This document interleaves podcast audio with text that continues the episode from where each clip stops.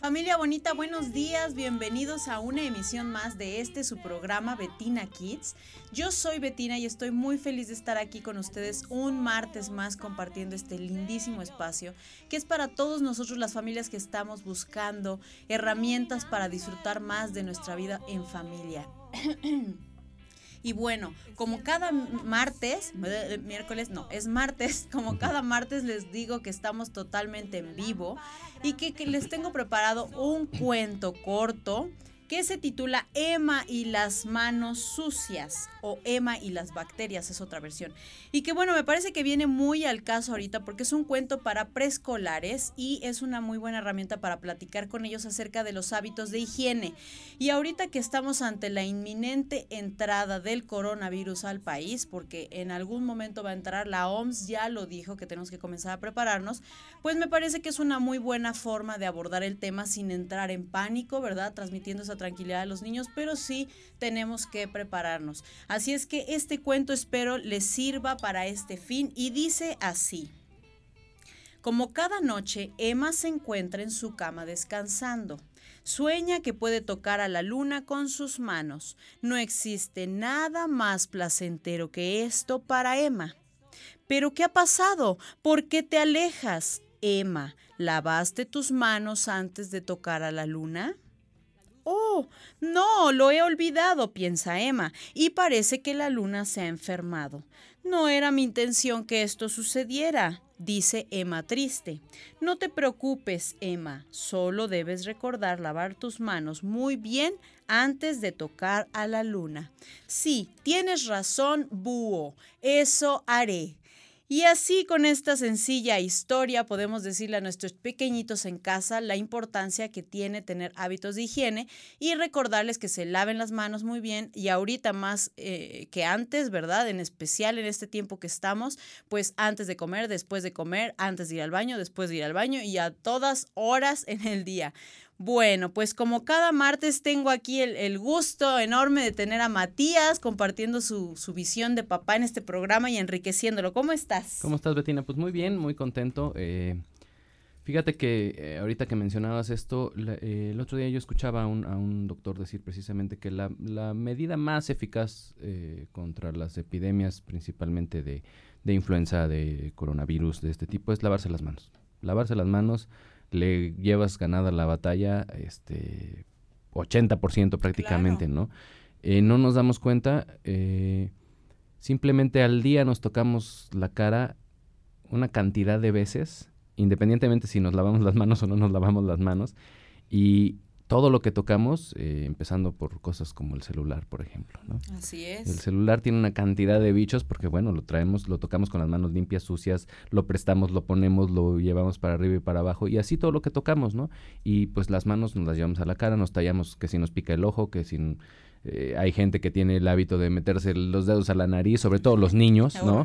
Entonces, este, pues ahí, ahí es donde, donde podemos pescar cualquier bicho, ¿no? no nada más los de moda, ¿no? Los que, o los que vienen ahorita fuertes, sino cualquier tipo de enfermedad. Entonces es un, un, hábito que nos podemos hacer sin llegar a los extremos de, de obsesivos, pero sí de, de, saber que, bueno, mientras tengamos las manos limpias, eh, tenemos ya una gran barrera contra todo tipo de enfermedades, ¿no? De la panza, del gripa, de todo. De todo tipo y no necesariamente como dices ahorita. Sí, no necesariamente ahorita. Por ejemplo, en, en, nuestra, aquí en la Ciudad de México, nuestra temporada seca que empieza desde el invierno, ¿no? Este, hasta finales de mayo que empiezan las lluvias, pues todo lo que se levanta de, de, de polvo y de mugre que hay en, en, la calle, pues este, está ahí, ahora sí que está a la mano, ¿no? Y precisamente porque es temporada seca, eh, pues tenemos resequedad en los ojos, ¿no? Nos, nos tallamos los ojos y ahí vienen entonces los conjuntivitis, los problemas de, de, de, infecciones en los ojos y así, ¿no? Entonces, pues lavémonos las manos. Como eh, Emma. Exactamente. y casualmente nuestra invitada del día de hoy también se llama Emma. Y ahorita se las vamos a presentar, nos vamos a ir un corte y al regresar les vamos a platicar acerca de este tema tan lindo que hemos preparado para ustedes y que se trata de hablar acerca de cómo podemos generar un apego saludable, un apego bonito, un apego lindo con nuestros hijos, si es el caso que tenemos hijos en adopción o que adoptamos niños, o también a nuestros hijos biológicos, ¿verdad? Porque es exactamente el mismo caso, el apego. Bueno, entonces ahorita regresamos y les platicamos todo. Enciendo la luz en mi interior y ya estamos de regreso aquí en el programa con nuestra invitada del día de hoy y ella se llama Emma Montaño y es psicóloga, tiene mucha experiencia clínica con niños y con este tema que vamos a abordar el día de hoy. Bienvenida Emma, ¿cómo estás? Muchísimas gracias, muy bien, un poco agripada, así que disculpen si me armada, pero muchas gracias por la invitación y sobre todo por abrir el espacio para hablar de este tema.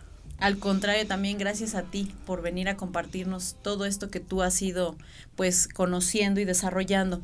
Y bueno, no sé, yo una pregunta que tengo em, pues como que me interesa mucho eh, abordar es ¿cómo es que puedes eh, lograr esta conexión a nivel energético, porque bueno, siempre hablamos de que el bebé, cuando tú lo tienes, estás en el vientre y se conecta y toda esta parte, ¿no? Pero, ¿qué es lo que sucede o cómo sucede cuando es el caso de una adopción? ¿Cómo se puede trabajar esto? Bueno, pues principalmente saber que todo tipo de relación tiene que ver con el con la cantidad de confianza que tienes depositada en la otra persona, sea en adultos, sea en niños, sea tus propios hijos, sea, o sea, maestra con niños, lo que sea, siempre. Entonces, si hablamos desde el apego, lo que tienes que construir es esta relación. Sobre todo, o sea, en el caso que estás mencionando como muy particular, de qué pasa como una mamá que decide adoptar a un niño. Saber que no va a ser como de la nada mágico, así ya nos conocimos y nos queremos y demás, sino que se tiene que construir esa relación. Parte de construir esa relación es tener como tres cuestiones básicas, que es el que exista una sincronía. La sincronía tiene que ver con esta lectura del otro, ¿no? O sea, como papás empezamos a identificar el llanto del bebé y saber que cuando es por hambre, cuando es como porque le tienes que cambiar el pañal o lo que sea incluso, o sea, con adultos pasa igual, o sea, tu pareja sabe que cuando ya le haces una mueca, tiene un significado diferente que si le haces otro, ¿no? Y que a lo mejor una misma mueca similar como en otra persona no sería igual que la que te hace tu pareja o esa... O sea, por, por el tipo de relación que tienen. Es lo mismo, con los hijos hay que irlos leyendo y a enseñarles a que nos lean a nosotros. Entonces eso se llama sincronía también tiene que existir una coherencia. Si yo le estoy pidiendo a mi hijo que se calme, tengo que calmarme. Y entonces de esa manera se va generando esta sensación de esa otra figura que se va a ir convirtiendo en mi figura de apego, me está dando la contención y el cuidado para que yo pueda ir regulando mis emociones. Ok, entonces como recomendable que sea mientras más chiquito, más oportunidad tienes, me imagino, de trabajar esto, ¿no? Claro, y si ya estás grande es lo mismo, o sea, como con las relaciones siempre tiene que pasar eso, ¿no? Como ir generando esa sensación de contención, de cuidado, de protección. O sea, los niños nos van a ver a nosotros como las figuras más capaces para defenderlos de este mundo extraño, ¿no? ¿No? Y para irlo conociendo. Entonces, si como papá, ya seas adopta, este papá que decidió adoptar, o papá biológico, o tío, o cualquier figura, saber como la gran carga que tienes, que al final es darle esa contención y cuidado al niño. Que como tal cual lo mencionaste, ¿no? Es empezar a trabajar situaciones que les ayuden a estar más seguros, como por ejemplo lo de lavarse las manos y cuidarse de las enfermedades, pero siempre con esta sensación de no exagerar la situación y hacerlo sentir que se puede tener un control o puede haber como una coherencia entre el posible daño o situación con lo que está ocurriendo. De esa manera se va a ir gestando como una relación mucho más compartida, empática, como pase lo que pase, sé que mamá va a estar para cuidarme. O sea, tal cual, o sea, sí lo vivimos incluso como adultos porque no pueden negar que no hay nada mejor, no cura nada mejor que la sopa de mamá, aunque tenga la peor sazón, ¿no? Por todo lo que significa, como el cuidado, la contención, la protección. Y es lo que tenemos que ir como generando en los niños. Muchas veces cuando los papás adoptan, se generan como muchas ideas de quizá no lo cuido bien porque no soy su papá biológico. No, o sea, más que empezar como con esas marañas en la cabeza y como incluso en el corazón, como ir generando esa sensación, lo que deberían plantearse es cómo es mi relación con este niño, qué tipo de confianza le estoy dando, estoy siendo coherente con lo que le pido, con lo que yo siento y lo que le quiero transmitir, O a lo mejor hay algo que tengo que trabajar de manera personal, porque soy el adulto y tengo como más conciencia para podérselo transmitir de mejor manera. Yo creería que es un poquito el proceso que platicábamos de eh, cuando platicamos del apego eh, de la mamá con el recién nacido, eh, que nos platicaban de toda esta parte del apego hormonal y el apego químico que se da en el momento del parto, ¿no? Y, y un poquito la, la, perspectiva del padre, que es que no tenemos esa oportunidad del apego hormonal en el momento del parto, ¿no? y que nuestro apego es mucho más eh, circunstancial y mental y, más paulatino. O sea, hay, un proceso, digamos, de, apego para el padre con el hijo biológico. Yo creo que sería un poquito eso, ¿no? Eh, el, apego que se genera con un, con un hijo cuando hay una adopción, a lo mejor para los hombres eh, nos viene de manera un poquito más sencillo, más natural, porque es el mismo proceso que con un hijo biológico, ¿no? Aunque hay el ingrediente psicológico de que es sangre de mi sangre, ¿no? Este, pero a final de cuentas es, eso, es, una idea, el, el, que, eh, o sea, sí, sí hay una, a lo mejor una empatía genética, etcétera, ¿no?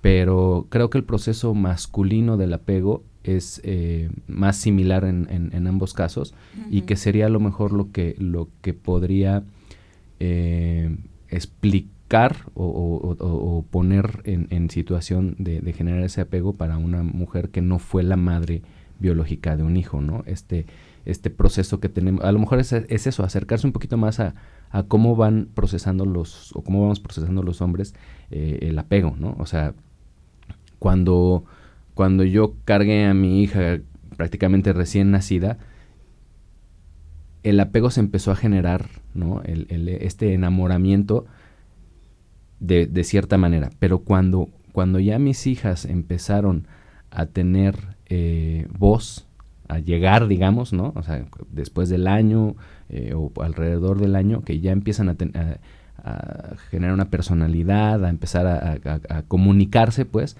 este, ese lazo se va haciendo mucho más estrecho porque vas conociendo a una persona y, y reconociéndote en esa persona, pero precisamente porque hay un proceso de convivencia, ¿no? Sí, vas generando entonces, como bien dices, en todas las relaciones, actividades o eh, cosas en común, ¿no? Que te van conectando energética, espiritual, mental y física, por supuesto, con ese ser que tú decidiste hacer tuyo. ¿Ok?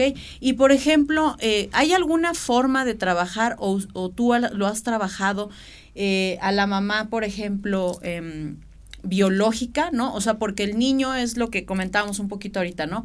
El niño ya trae un antecedente de vida gestacional, ¿no? O sea, él ya tiene sus primeros días de vida, ¿no? Y entonces él ya trae información eh, en el útero. Entonces, esta información se puede llegar a trabajar para que también se vaya eh, pues limando, no sé cómo decirlo, y que se vayan compenetrando aún con esta historia de abandono que pues sí trae consciente o inconsciente el bebé. Sí, mucho de lo que nos ayuda es como la parte narrativa, de qué historia te quieres contar en relación a tu nacimiento, ¿no? Mm. Porque muchos niños ni siquiera tienen información. Entonces hay veces que el no ponerlo como en palabras o no identificarlo hace que se generen tantas historias que más que ayudarlos, los angustian o les generan muchísima ansiedad. Y pues los papás biológicos, por más que quieran darle contención, al no haber, les digo, esta historia como narrada, tampoco saben cómo apoyarlos. Entonces se queda como el fantasma del papá biológico, el fantasma de la mamá biológica y la historia que pude haber tenido con esa familia. Entonces mucho, sobre todo los chiquitos, se puede trabajar igual por medio de la fantasía. ¿Cómo te imaginabas a ese papá? ¿Cómo te imaginabas a esa mamá? ¿Qué crees que hubiera sido? ¿Por qué crees que tomó esta decisión? Que ella seguramente pensó que era la mejor, ¿no? Y darle como esta pauta de, ok, te tienes, o sea, te separaron de esto o no tienes esto, pero tienes esto otro, ¿no? Y que en esta parte, en esa línea, ¿cómo vas a construir tu personalidad, ¿no? Y la historia de vida. Porque al final todos nos hemos narrado nuestra historia de vida. Y tenemos la posibilidad de contárnoslas otra vez y cambiarle y hacerle y a lo mejor ver puntos diferentes porque nunca hay una sola realidad. Siempre podemos tener como varias miradas sobre lo mismo. Entonces iba a pasar también que a lo mejor a lo largo de los diferentes procesos de desarrollo del niño se va a contar una historia distinta. Y, y, quizá como lo que sea como más compensatorio es, a pesar de la historia que te cuentes, no estás solo. O sea, están estos papás que te adoptaron que también tuvieron su historia de no poder tener hijos biológicos o decidir no tenerlos. Claro. Que se va como tejiendo. Y es ahí donde volvemos a hablar como del apego y lo relacional y los vínculos, ¿no? Todos los vínculos se van tejiendo. O sea, lo que te pasó a ti también me pasa a mí o resuena conmigo. Entonces se juntan las energías, se junta como esta parte de tener más sincronía en lo que vamos sintiendo, lo que vamos armando, y eso les va a ayudar, pero va a depender como la historia de cada niño. Qué tanto se quieren elaborar o no, o qué tanta información de verdad tienen los padres biológicos, los padres adoptivos sobre los padres biológicos o no la tienen. Entonces, hay niños que deciden ir al lugar donde fueron adoptados, otros que no, y va a depender mucho como de la demanda. Entonces, si estamos hablando como más de lo relacional, del apego, de tener esta como comunicación verbal, no verbal, e ir conociendo a la personita que adoptaste como tu hijo, es también ir entendiendo qué va necesitando y qué le puedes dar, qué respuestas le puedes dar, ¿no? O sea, más que negar o... O borrar. Ajá, o tomarlo como tabú de que no quiero que se entere, es como de qué tanto para la construcción de su identidad y de la mía como papá que adopté podemos ir como conociendo, formando y sí, por medio de la narrativa. Qué bonito esto que dices, porque si es como escribir tu propia historia, si no tienes información, pues ¿qué tiene? Tú la puedes este, rellenar, ¿no? De alguna manera, pues al final es tú. Me gusta mucho esto. Y por ejemplo, si tuvieras un caso eh, de a lo mejor un adolescente, porque se sabe que en este tipo de etapa es cuando empiezan las preguntas y todo, porque obviamente te empiezan a tener más conciencia y a lo mejor es alguien al quien, un chiquito o una niña a quien no se les dijo en su momento porque los papás no estaban preparados, porque no supieron, porque lo que sea, ¿no? Entonces no se les dijo en el el momento que hubiera sido el ideal. Y es ahorita un muchacho, una chica que, que empieza con estas dudas. ¿Se podría eh, eh, con ellos trabajar de esta manera, decir, a ver, empieza tú a construir tu, tu cuento como un ejercicio? ¿Podría ser algo así? Sí, y a lo mejor tendríamos que partir como un pasito atrás. ¿Qué tanto está integrada su identidad? ¿no? A lo mejor ya estaba como un poco fracturada desde el principio y por eso se lo empieza a cuestionar tanto. ¿No? Entonces, más bien, ¿quién eres tú hoy? ¿Qué te gusta a ti? ¿Cuáles son tus fortalezas? ¿Cuáles son tus debilidades? ¿Qué es lo que esperas ser a futuro? Ah, bueno, ya lo tienes como más seguro, sabes quién eres, vamos a buscar un poco más. Porque si no, si se desbalancean entre no sé quién era, quién fui, quién voy a ser, quién, qué quiero, ¿no? Entonces sí es importante primero fortalecer todas las habilidades más de desarrollo personal antes que ir a buscar como en el futuro aquello que se perdió, ¿no? Digo, en el pasado, eso como. ¿Y qué, qué, tanto, qué tanto deberían o deberíamos asumir eh, como, como padres adoptivos? O sea, si adoptamos a un, a, un niño o una niña, eh, independientemente de la edad, porque luego también yo quisiera platicar de, de a, qué, a qué edad la adopción puede ser diferente, el, el, el, el, trabajo, digamos, pero qué tanto eh, se puede asumir esta parte de, eh, no sé cómo plantearlo bien, de, pertenencia, o sea, de decir, eh, ahora yo soy tu papá, ¿no? Eh, y las cosas van como a mi modo, ¿no? Y qué tanto hay que tener una conciencia de, de, de, saber que ese niño tiene un padre biológico, una madre biológica, obviamente, ¿no? Y, y, y de permitir digamos, para no llegar al momento típico de es que tú no eres mi papá, ¿no? O es que tú no eres mi mamá, ¿no? ¿Cómo, cómo podemos, cómo, cómo trabajamos para, para lograr una integración que aunque el niño sepa que, que tú no eres su papá o que tú no eres su mamá biológica, sabe que eres esa, esa, no quisiera decir la autoridad, pero esa figura, ¿no? de, de, de paterna o materna y que ejerce también cierta autoridad, ¿no? Pero yo creo que es como lo clave, o sea, se genera una relación para después poner la autoridad, ¿no? Y yo creo que es como de lo más natural lo que hacemos, ¿no? Igual, perdón, o sea, esta parte de si tú quieres ser autoridad e imponer nada más porque a ti te tocó ser papá hoy, es como, no, así no, funciona. Claro. ¿No? O esta parte que hablamos mucho a veces, ¿no? De hay que poner límites.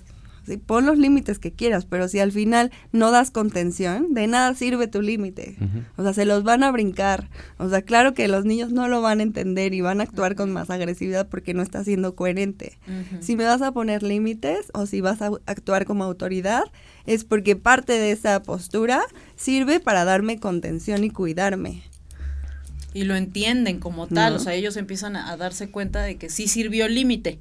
Exacto. O sea, sí fue, fue claro para ellos, no confuso, ¿no? De me puedo quejar mil veces de que no me gusta cómo me trata mi papá, pero sé que es lo correcto porque me está cuidando y me ha demostrado a lo largo de la vida que él tiene otra visión y que lo necesito. Y entonces es lo mismo a través de cómo se van generando los vínculos, cómo estás formando tu relación con, con el hijo, es lo que vas a ir construyendo.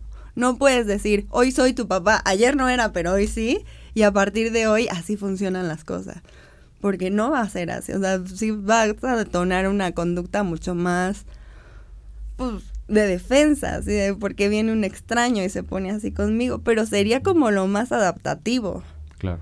O sea, un adulto tampoco diría así como de, ahora yo, o sea, ni siquiera yo soy tu jefe y mando y punto bye. Es como de, va, pero dime cómo vamos a trabajar, dime cuáles son las reglas. Entonces, mucho menos en una relación tan formativa y tan para toda la vida como es padre-hijo o madre-hijo. Entonces, evidentemente, es recomendable y hay toda una preparación, me imagino, previa cuando tú decides, ya tomas esta decisión tan importante, ¿no? Si a lo mejor hay una pareja que esté contemplando esta opción, entonces lo que se le recomendaría sería tomar una preparación previa. Pues en lo ideal sí, pero tampoco podemos como partir del ideal. si ya no lo hiciste, bueno, vamos a darle también contención a ese papá, ¿no? Porque uno quisiera hacer como lo mejor como papás, como, ¿no? o cree que puede ir por el mundo así de, ah, seguro voy a ser bien bueno siendo papá. Y no, hay esos como puntitos donde fallas.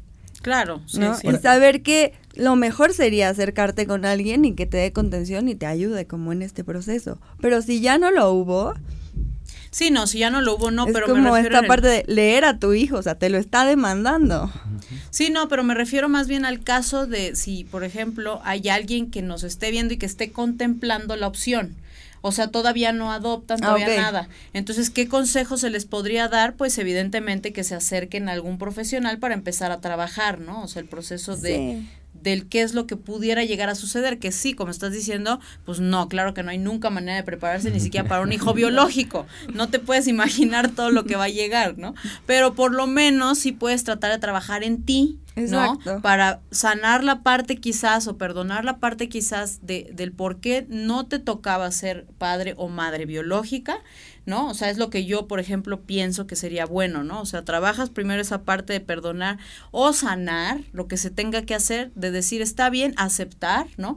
No me tocaba a mí por esta vía, pero existe esta otra posibilidad, qué padre, gracias, entonces la voy a explorar, la acepto, me abro, recibo. Quizás es un proceso muy bonito que pudiera servir, ¿no? Es lo que digo, previo a. Como esta parte de identificar cuáles son tus fortalezas, tus debilidades. Bueno, que yo me siento fuerte o me siento capaz de ser mamá y adoptar porque le quiero dar cariño, le quiero dar cuidado, quiero hacer esto, ¿no? Quiero, quiero, quiero, quiero. O sea, mis expectativas son estas. Exacto, eso. ¿no? y lo que espero del, de mi hijo adoptivo es esto y esto y esto. A veces podemos como hacernos todo el imaginario y todo como de corazón de verdad quererlo y en la realidad darnos cuenta de que no es tan sencillo. Entonces nada más entender esta situación de todo va a depender de qué tanto me conozca y aprenda como a conocer a, pues, a mi hijo, ¿no? Y, y ponerme en la posición de, más allá de todo, yo soy el adulto que me toca dar contención a este pequeño. Porque sí es cierto que también hay niños que, si vienen como de una historia donde fueron muy, o sea, vivieron una situación quizá más hostil que no conocemos nosotros ni siquiera. Ellos no pueden como verbalizar y empiezan a actuar mucho más de manera defensiva, comprender que esa, esa actuación como más conductual no tiene que ver con el papá biológico o la mamá biológica, sino con situaciones muy del niño que se tendrán que trabajar, sí, en un ambiente terapéutico que comprenda, o sea, que le ayude a modelar otro tipo de, de forma para vincularse. Y sí, ahí sí se vuelve como un poco complicado, porque es como si, no digo todos, pero muchos de los niños, como si quisieran, si estuvieran tan acostumbrados al rechazo, porque los rechazó esa primera figura, y provocaran que tú los rechazaras. Por más que quieres tu mamá adoptiva darles todo el corazón, estar con ellos, siempre como esa conducta de no, pero tú no, no, pero tú no eres, es que tú no, ¿no? Y entonces es donde eso, más el no trabajar como lo personal, como mamá que intenta, bueno, que tiene la idea de adoptar y tienen que abandonar esta sensación de culpa de no poder haber gestado o no sé, cualquier situación que se haya generado, este, sí se hace como una mezcolanza de lo tuyo, lo mío, emocional, ahí se queda como muy mezclado y empiezan a haber situaciones más complejas que aparte se vuelven demasiado emocionales y dolorosas. Yo creo que hay una ventaja en, querer adoptar, eh, porque hay un proceso, digamos, legal, ¿no? Hay un proceso que, que lleva un tiempo, que tienes que tener eh, reunir ciertas este, características, cumplir con ciertos requisitos y eso te da un tiempo de preparación que no te da cuando, cuando vas a ser padre biológico generalmente, ¿no? Lo ideal sería eh, llegar a la paternidad, cualquiera que sea, eh, con esta preparación, con una claridad entre la expectativa que tienes y, la, y el propósito, cuál es tu propósito al querer ser padre biológico o, o padre adoptivo, ¿no? Eh, pero creo que hay una ventaja que, o una cosa que puede jugar a favor, que es esta, este tiempo de, de, búsqueda, que a veces se da en los padres biológicos cuando, cuando por alguna u otra razón no se puede, no se puede, no se puede, y de repente ya se puede. Bueno, hay, un, hay, un, hay una como esperanza o como, como búsqueda, ¿no? Entonces creo que, que, que eso podría funcionar un poquito a favor de, de la gente que va a adoptar, que como hay un proceso, en ese proceso, además de lo, de lo legal o de lo, del papeleo, eh, generar esta parte de búsqueda interior y, de, y de, de, claridad de decir, a ver, ¿cómo estoy? ¿No? O sea, así como juntas tu acta de nacimiento, tu identificación, tu comprobante de ingresos, este, pues junta tu papeleo emocional y, psicológico para entrarle a una, a una adopción. Creo que eso es, eh, es más a favor que en contra, ¿no? O es, es, una cosa a favor que no hay a veces en, en, en, los padres biológicos y además que, bueno, hablando del ideal, ¿no? De que hay un, propósito de búsqueda de, de, convertirse en papá, ¿no? Cuando te, de repente te llega por sorpresa, pues te llega por sorpresa y le entras, ¿no? Este, entonces, eh, yo creo que es eso, la búsqueda de, de aclarar la expectativa y, y, el, y el propósito. ¿Por qué quiero adoptar? ¿no? ¿Por qué quiero iba a decir a fuerza, ¿no? Pero bueno, ¿por qué quiero convertirme en padre eh, que no puedo ser biológico? Entonces, ¿por qué quiero la opción de, de ser un padre eh, de adopción, pues, ¿no?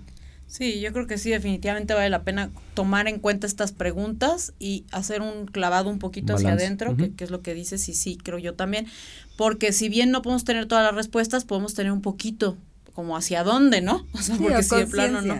Exacto, un poquito de conciencia y decir, ok, ¿qué espero? ¿Qué me gustaría recibir? Como dijiste, una lista, ¿no? O sea, ¿qué me gustaría, ta, ta, ta, y de eso a que se haga como quieres, bueno, es, otra cosa, ¿no? Pero por lo menos tenemos una línea. Bueno, vamos a ir a un corte y ahorita regresamos a seguir platicando de este tema tan bonito que es cómo puedo eh, generar un apego saludable con un hijo adoptado y también con un hijo biológico. Nuestras redes sociales estamos con como MMUTV, TV, en todas las redes sociales y también em, en Twitter, Instagram y bueno, ahorita regresamos.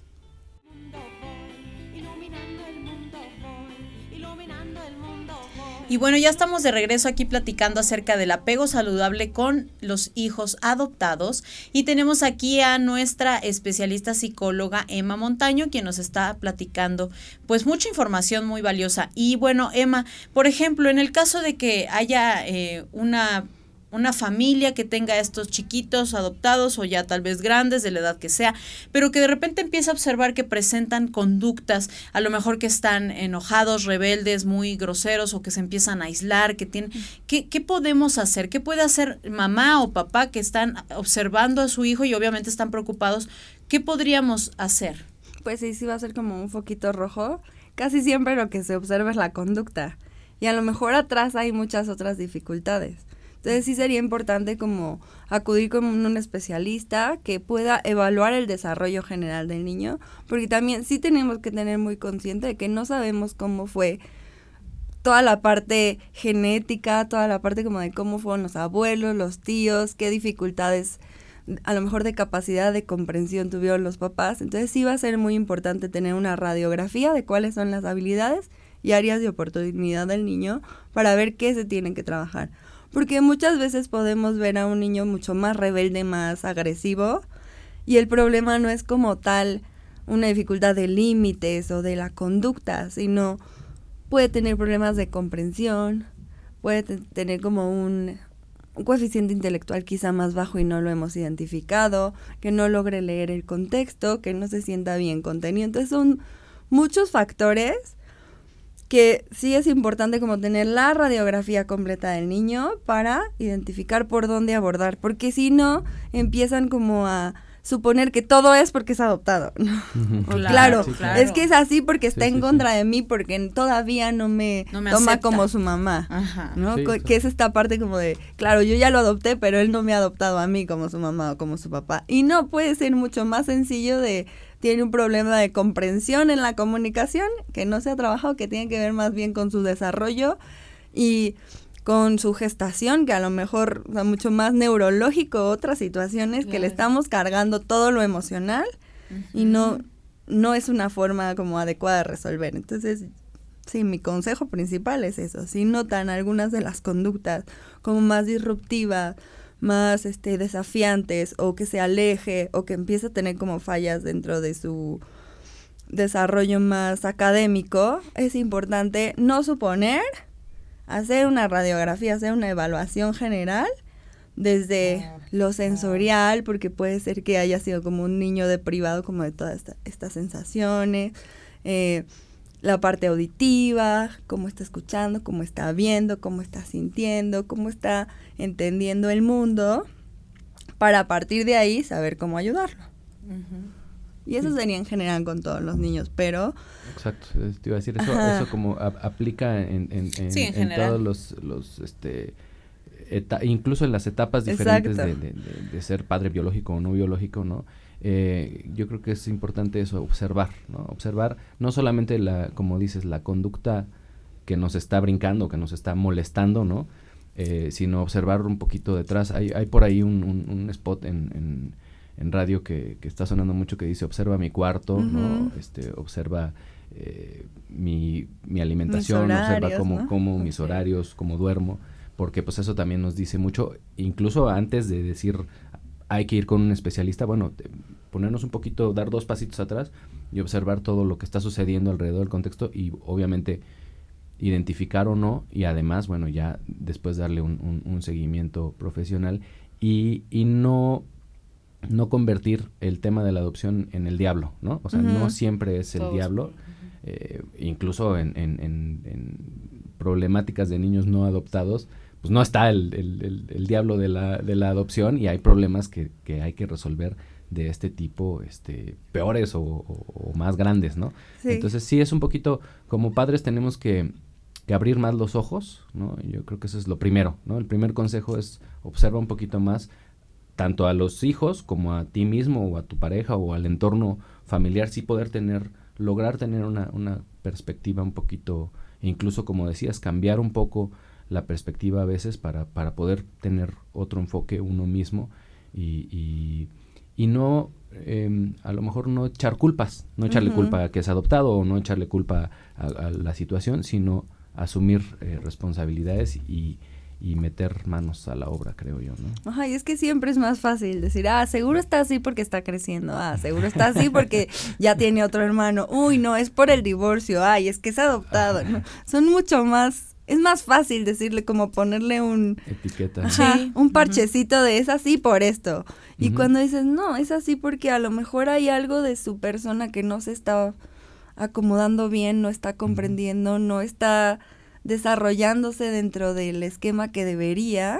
Entonces vamos a entender cómo este niño está formando su estructura, su pensamiento de la realidad para después ver cómo lo podemos apoyar. No, y si como adultos no nos es fácil identificarlo en nosotros mismos porque no nos conocemos al 100%. A veces a lo mejor es más fácil identificarlo en otra persona porque lo estás viendo desde fuera, ¿no?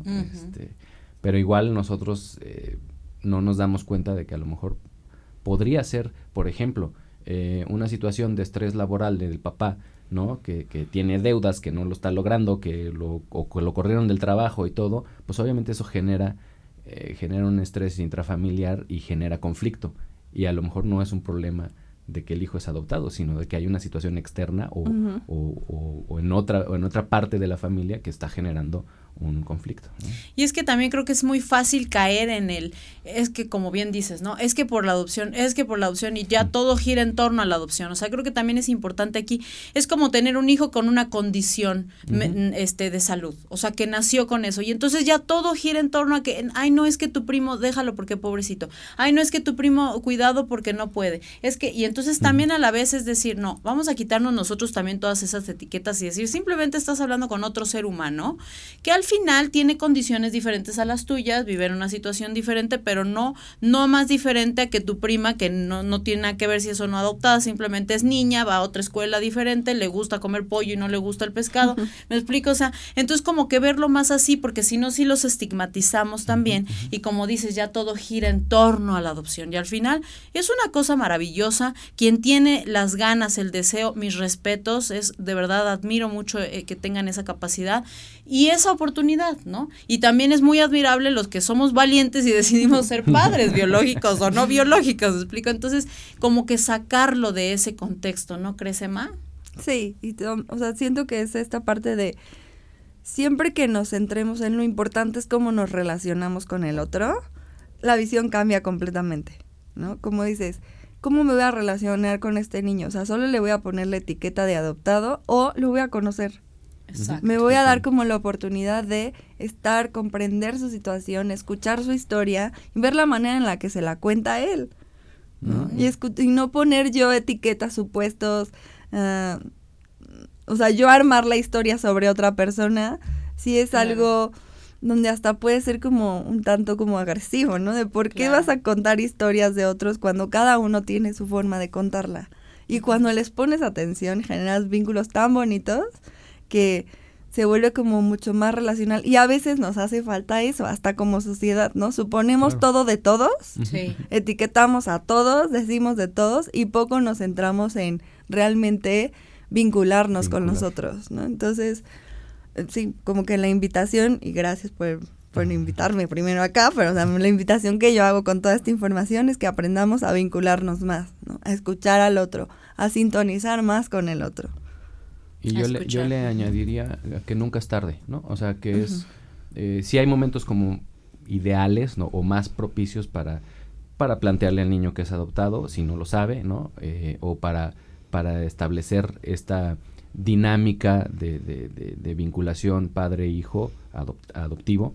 Em, pero que si no se dio en el momento ideal, no es de chin, ya se pasó y ya no lo hice y ya no lo vamos a lograr, sino pues nunca es tarde para, para pues, ahora sí que para remangarse la camisa y, meterse en la chamba de, padre y de y eso, de vincularse con en una, en una relación interpersonal, ¿no?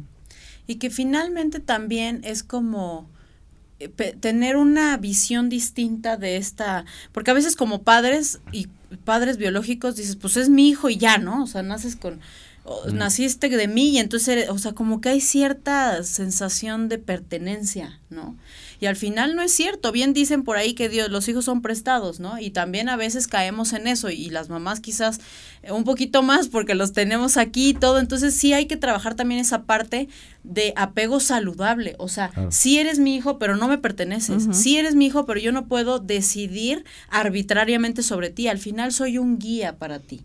Y eso vendría siendo eh, en la adopción, pues es, yo me imagino que podría verse también como una relación, un ser humano que necesita otro ser humano.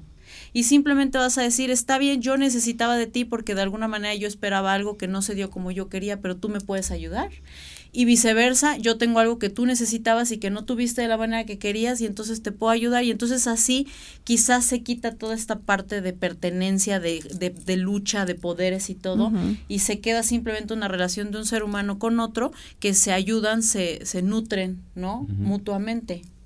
Sí, pues muy bonito lo dijiste.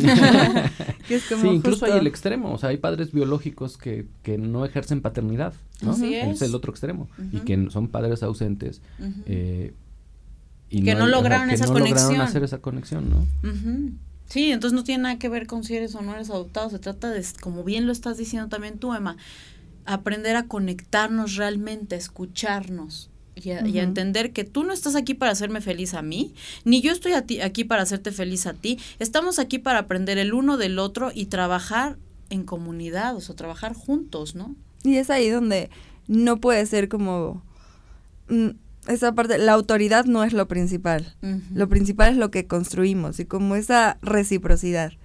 Claro, al papá le toca ser autoridad por la postura que tiene, la experiencia, la porque necesita contener y cuidar de manera distinta que un hijo, pero no porque él quiere y así, porque aquí yo soy el que manda, y nada más. No, o sea, el mandar sí tiene una, pues una base que es mantener esa seguridad. Y además un buen líder no es el que manda y se callan todos. Un buen líder es el que sabe escuchar las necesidades de los demás. Es el que primero pone a veces a los demás y se pone primero de ejemplo, ¿no? Entonces sí, tenemos como también equivocada ahí esa parte. Y muchas veces con los hijos se da el quiero que sea lo que yo no logré. ¿No? Y entonces se tiene que llamar como yo y tiene que hacer lo mismo que yo hacía, pero lo va a mejorar. O sea, a ver, espérate, o sea, no. Es una historia de, independiente a ti, ¿no? O sea, él viene con su rollo, con sus shows y lo único que a nosotros nos toca es darles herramientas, pero, y obviamente como dices, ¿no? O sea, estar dando contención y todo, pero al final sí respetar, ser muy respetuosos del camino que esa alma trae, ¿no? Exacto. que vuelve como todo a lo mismo, ¿no? Como aprender a relacionarnos mejor. Así es, escucharnos. Y bueno, eso lo puedes expandir a nivel social, ¿no? O sea, creo que es lo que urge, urge ahorita. Estamos en una, en una, yo considero que sí estamos en, un, en una etapa muy compleja, viviendo tiempos complejos en la actualidad, pero justamente es por esto. Desafortunadamente hay veces que tiene que salir la mugre que estaba ahí. Esto no es algo nuevo, se viene gestando desde hace mucho tiempo. Ha sido algo que no hemos querido ver y ahorita ya se destapó y, y, tal vez mucha gente se escandaliza, pero la realidad es que ha estado ahí desde hace mucho. Es un vaso con agua. Yo siempre lo explico así. Este, tienes un vaso con agua y tienes tierra abajo. ¿Qué pasa cuando le echas más agua? Se agita la tierra. Pero si le sigues echando agua, se limpia el vaso. Entonces, seguir echando agua significa esto que estamos haciendo, generar espacios, compartir, crear comunidad y buscar la manera de entre todos encontrar, ¿no? Porque nadie tiene la, la solución perfecta, nadie es el padre perfecto, ¿no? Ni la mamá perfecta. Pero existen profesionales a los cuales se pueden acercar, como Emma, por ejemplo, y que nos pueden auxiliar en el camino, porque se vale, ¿no? Pedir ayuda. Exactamente. Y bueno, pues, eh, ¿dónde podemos eh, encontrarte para la gente que quiera eh, contactarte? y pues normalmente no, no doy como mis datos como Ala, porque es como mi trabajo ha sido como más sí les doy mi correo porque no no manejo redes sociales porque siento que este trabajo y como lo he hecho es como más de uno a uno, o sea, tú me conoces, quizá me, me recomiendas y demás, porque siento que es la parte clínica tiene que ser como tan cuidada y tan de cada persona que cuando se vuelve como viral y para todos se se pierde un poco esta como conexión. Entonces mi mi idea de venir aquí es como compartir lo que es el apego, lo que yo he observado, pero más en esta parte de dar a la comunidad sin ser como tal cual como esta parte de me promuevo para que vayan todos los pacientes, no. Pero si necesitaran algo, pues les dejo nada más mi correo, que es E, la letra E, la letra M, no, E, número 2, M, número 3, arroba hotmail.com. Excelente. Ok, pues sí, al final es una herramienta, este programa se trata de, acercar herramientas a las familias, a veces no es fácil buscar, ¿no? O sea, dices, bueno, digo, ahorita con el Google sí es fácil, ¿no? Pero lo que me refiero es que no es alguien de confianza, ¿no? Claro, no siempre...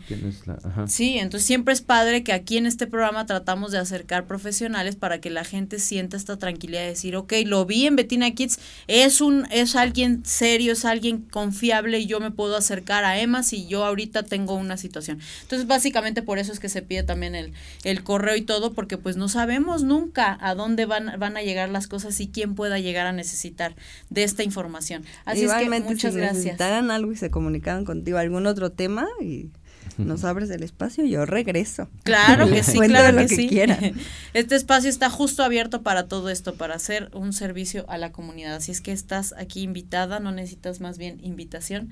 Cuando gustes, aquí estamos. Y pues compartimos las redes. Claro que sí, bueno, eh, ya saben, las redes de, de Mood TV es eh, arroba en todas las eh, plataformas y en todas las redes sociales por ahí, Facebook, Twitter, YouTube, Spotify, Instagram, Dailymotion. Eh, ya saben, por ahí pueden seguir no solamente eh, este programa, sino todos los, los contenidos que se generan aquí. Eh, yo estoy como Matías Carvajal Músico, principalmente en Instagram y en Facebook. Eh, por ahí búsquenme, síganme. Este año eh, vienen muchas sorpresas musicales por ahí. eh, hay mucho trabajo, entonces eh, por ahí les, les, eh, se pueden enterar pues de lo que estoy haciendo como músico. Ya iremos diciendo, porque sí, me estaba contando varias sorpresas. Ya les iremos contando, porque sí, Matías es un músico muy prolífico, tiene muchos proyectos muy interesantes de muchos tipos y trabaja con muchas personas también muy talentosas. Así es que sí, la música es parte de lo que necesitamos como familias. Así es que sí hay que apoyar aparte el talento independiente, porque sí es todo un show de andar picando piedra. Y hay mucho talento en México, ¿estás Así de es, acuerdo? sí. Pero lo que muchísimo, pasa es que pues a veces no apoyamos tanto el talento nacional e independiente. Entonces sí, estén dándose una vuelta por las páginas, las redes de Matías para que conozcan un poquito más de su proyecto personal y, y musical y de todo lo que tiene. Y bueno, eh, Emma ya nos compartió su, su correo. Yo les comparto las redes de Betina Kids. Es arroba Betina Kids TV o arroba Betina Kids nada más. Enciendo la luz en mi interior